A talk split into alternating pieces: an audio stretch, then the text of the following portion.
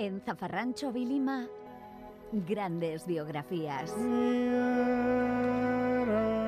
Hoy, en grandes biografías, Chuslan Preave.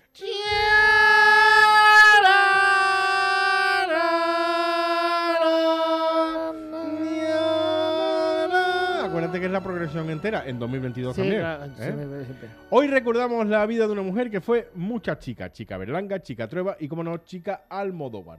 Hablamos de María Jesús Lampreave Pérez, la más chica de todas las chicas. La pequeña Chus nació aquí en Madrid el 11 de diciembre de 1930.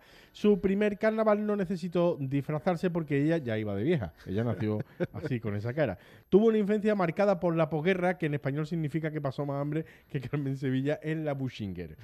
Era una niña normal de 74 años jugando a hacer crochet tapadita con la mesa camilla y a cocinar cocido en una olla marrón que nosotros la usamos para hacer caracoles, que están más ricos que los gramanzos, esos que se comen los madrileños, y que están más secos que la madre del de Sicosí. La madre del Sí, Sicosí sí, ¿eh? un poquito de crema no- noruega de esa, ¿cómo se llama? La neutrógena, fuerte. ¿eh? Eh, pero a ella lo que le gustaba era pintar. Ella con lo que era feliz era con la lata grande de lápiz de alpino que traía el color ¡Carne! Así que con 20 años se fue a la Academia de Bellas Artes de San Fernando con un dibujo de Popeye metido en una carpeta muy grande que es muy difícil de llevar porque no te llega el brazo hasta el final de la carpeta y la tiene que llevar como si fuera una pancarta, que no sabe si el que lle- lleva es el dibujante, arquitecto o activista de Greenpeace o, vende- o, hombre cartel de compro oro. Sí, sí, sí, sí. Dicen que Chus no lo hacía del todo mal, pero claro, se sentaba al lado del pintor hiperrealista Antonio López, que pinta estupendamente, pero es más tonto que la dirección de un plato hondo de menudo.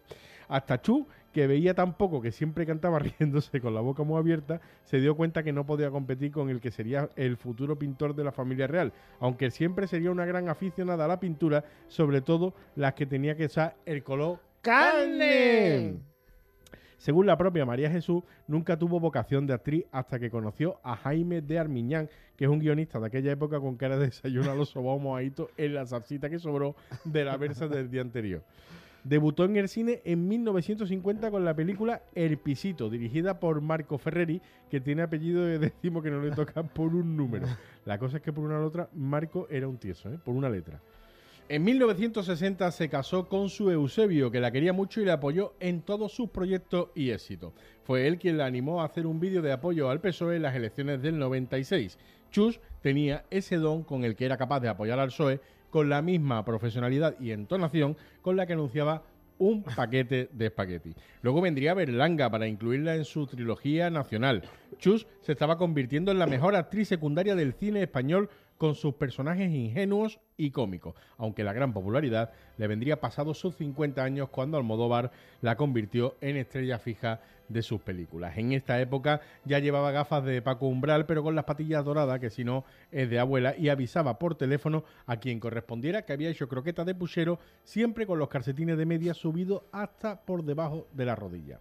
Una de sus interpretaciones más destacables fue en la película de Antonio Mercero, Espérame en el cielo, donde hacía de sufrida esposa de un pobre desgraciado que, su por, que por su parecido físico le obligaban a ser el doble de Franco. Fíjate, Franco ya era chungo y merece ser el doble, doble de Franco. Doble, el Doble- mismo. doble tonto. Do- dos por uno.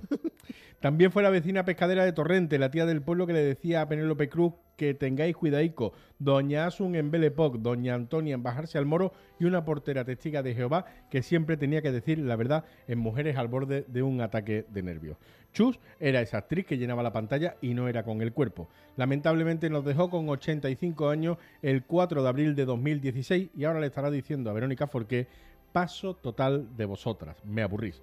Aunque ustedes siempre la podrán recordar cuando vean a una bebé disfrazada de vieja o en la caja de colores les venga el color ¡Carne! Patri. Patri, te queremos.